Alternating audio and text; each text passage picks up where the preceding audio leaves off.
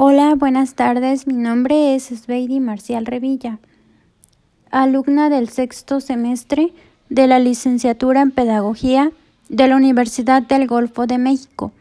Campus Tuxtepec, Oaxaca. Trabajando con la materia de supervisión de servicios educativos,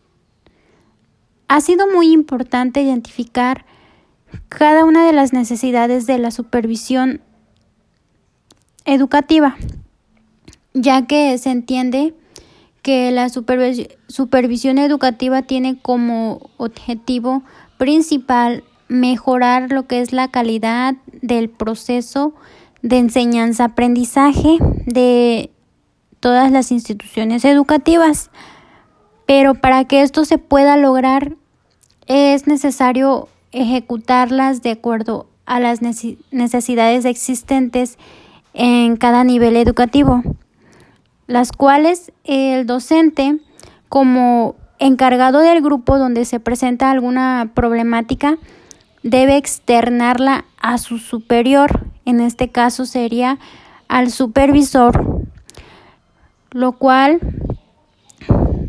será necesario dialogar y mostrar un compromiso. El supervisor, al ejercer la función de supervisión debe reunir las condiciones personales y técnicas, es decir, las condiciones personales como la empatía, tener una iniciativa, madurez emocional y social y sobre todo una organización. Y también condiciones técnicas como tener conocimientos pedagógicos y de metodología en diferentes áreas y sobre todo un esfuerzo de actualización constante hacia las nuevas tecnologías, tener experiencia administrativa y comunicativa, ya que esto permitirá orientar, ayudar, asesorar, a los planteles durante el ejercicio de lo que es la supervisión educativa.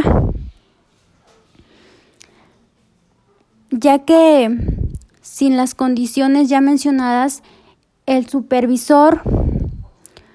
no podrá cumplir eficientemente con los distintos roles que tiene asignado, lo cual provocará que el trabajo dentro del plantel no dará resultados esperados, por lo que se recomienda que se realice de manera constante una supervisión dentro de los centros educativos para que estén al tanto de cada una de las problemáticas que ocurre dentro de dicho plantel.